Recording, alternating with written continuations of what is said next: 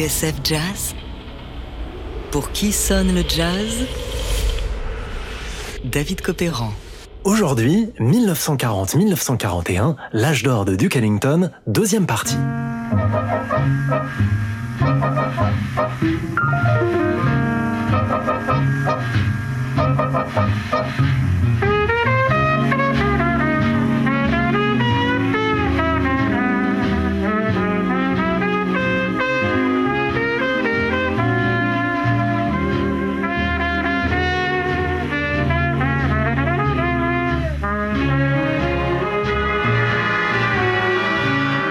Dernière émission, on a vu comment Duke Ellington, au début des années 40, prend son indépendance. Changement d'agent, de maison de disques, arrivée d'un nouveau contrebassiste, Gene Blanton, petit à petit, les pièces du puzzle s'assemblent. Duke n'a plus qu'à tirer les ficelles. Il aura bientôt en sa possession le plus bel orchestre de jazz qui n'ait jamais existé. Et cette petite révolution, elle commence comme ceci. That man is here again and in person, the Duke himself.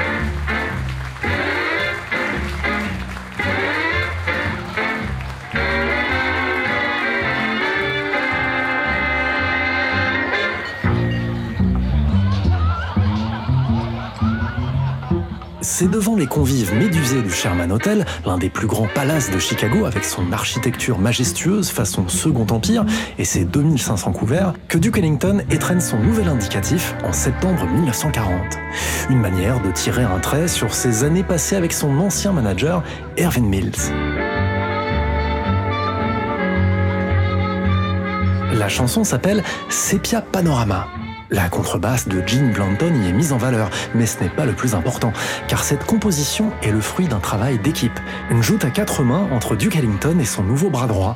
Un jeune type de 16 ans son cadet, aux cheveux courts, le visage poupon marqué par de grosses lunettes rondes et une dégaine d'intellectuel au tempérament un peu rentré, Billy Strayhorn.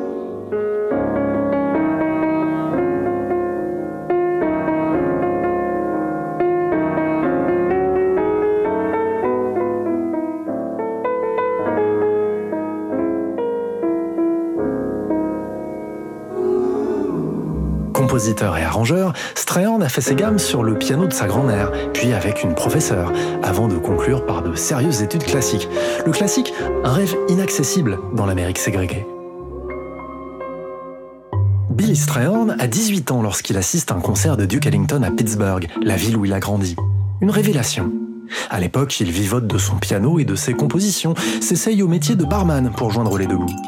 Quatre ans plus tard, prenant son courage à deux mains, il frappe à la porte du Duke pour lui montrer son travail. C'est dans sa loge du Stanley Theater de Pittsburgh, après un concert, qu'Ellington l'invite à s'asseoir au piano pour lui montrer ce qu'il sait faire.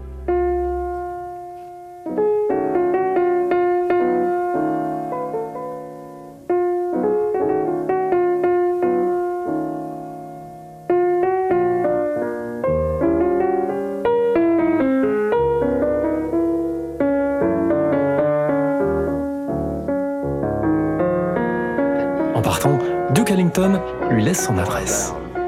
Et c'est ainsi qu'en mars 1939, Billy Strayhorn se présente au 381 Edgecombe Avenue, un immeuble en briques rouges donnant sur un grand parc de Sugar Hill, au nord de Harlem. Ellington y vit là, dans un grand appartement de 5 pièces. À la veille d'embarquer pour une tournée en Europe, il en profitera pour inaugurer le siège du Hot Club de France rue Chaptal à Paris. Duke laisse à Billy Strayhorn un double des clés et lui propose de s'installer en attendant son retour. Strays, comme il l'appelle bientôt, en profite pour bûcher sur une pile de partitions dans le bureau du fond. À son retour, Duke embauchera définitivement celui qui deviendra plus qu'un bras droit, son alter ego.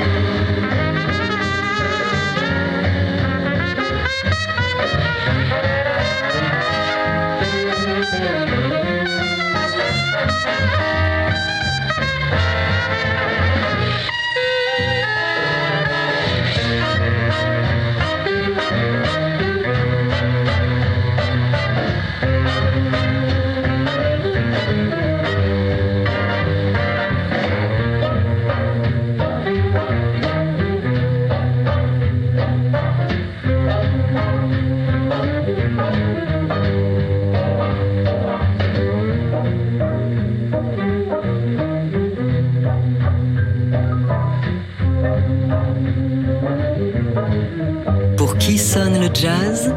David Copéran sur TSF Jazz. Aujourd'hui, 1940-1941, l'âge d'or de Duke Ellington, deuxième partie. Bien sûr, qui pense à Duke Ellington pense à Take the A-Train, sa signature, enregistrée à Los Angeles en février 41, une composition de Billy Strayhorn. Au journaliste Stanley Dance, Strays avoue s'être inspiré de son idole Fletcher Anderson, sa manière d'écrire pour le trombone, les saxophones et les trompettes. D'ailleurs, en parlant de trompette, c'est un nouvel entrant dans l'orchestre, Renens, qui prend sa part du gâteau le temps d'un formidable solo. À l'époque, Strayhorn planche sur cette composition depuis deux ou trois ans. Certains la font remonter avant même son arrivée chez Duke. Ce qui est sûr en tout cas, c'est que derrière ces allures de classique, un thème brillant, swingant, facile à retenir, Take the A-Train cache des subtilités qui en font une pièce étonnamment moderne. À la réécoute, certains intervalles paraissent même plutôt osés, voire dissonants. Et préfigurent d'une certaine manière l'arrivée du bebop. Pourtant, avec Take the A-Train, Billy Strayhorn se place aussi dans la grande tradition d'air de swing, incarnée par In the Mood de Glenn Miller, créé deux ans plus tôt.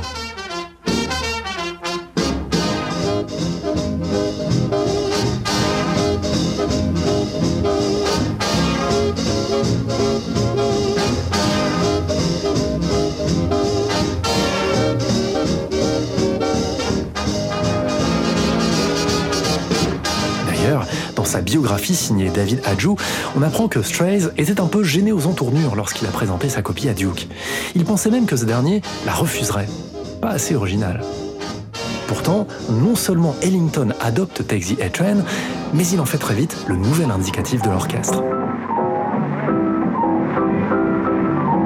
La pièce est vraisemblablement inaugurée au Casa Mañana de Los Angeles début 41. Illico et de manière définitive, elle devient un incontournable du répertoire ellingtonien. Pas un concert sans qu'on entende résonner le fameux riff de Billy Strayhorn.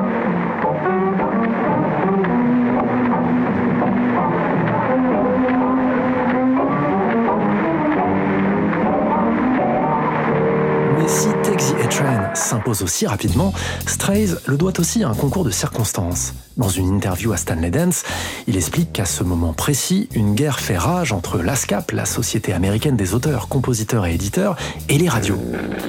Une histoire de gros sous un peu complexe à expliquer. En tout cas, les radios ne jouent plus de chansons écrites par des membres de l'ASCAP, dont Duke Ellington fait partie. Or, puisque les concerts du Casa Mañana sont retransmis en direct sur les ondes, Duke doit trouver une parade pour contourner cet obstacle ce qu'il fait en renouvelant intégralement son répertoire.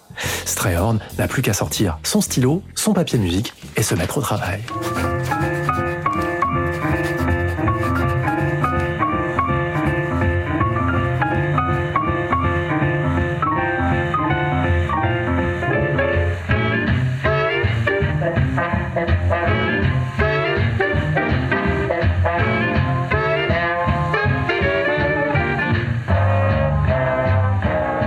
C'est le début d'une formidable association, un tandem qui durera jusqu'à la disparition de Billy Strayhorn en 1967.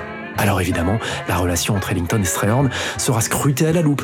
On sait que Duke va s'accaparer certaines compositions de son bras droit et que ce dernier regrettera, à mot couvert, de n'avoir pas eu toute la reconnaissance qu'il méritait. Certains fans et historiens, à l'image du regretté Claude Carrière, savent distinguer au premier coup d'oreille les partitions écrites par Strayhorn, même quand elles ne sont pas signées de sa main. Un exercice rendu d'autant plus piégeux qu'il arrivait également à Strayhorn de remplacer Duke au piano. Quoi qu'il en soit, Duke Ellington dispose maintenant d'un nouvel atout dans sa manche. Non content d'avoir les plus grands solistes de l'époque sous la main, il bénéficie avec l'arrivée de Strayhorn d'une plume parmi les plus raffinées. On se retrouve demain pour une ultime virée dans les coulisses de ce Blanton Webster Band, le meilleur orchestre de son temps, et on se quitte avec Chelsea Bridge, composé par, vous savez qui?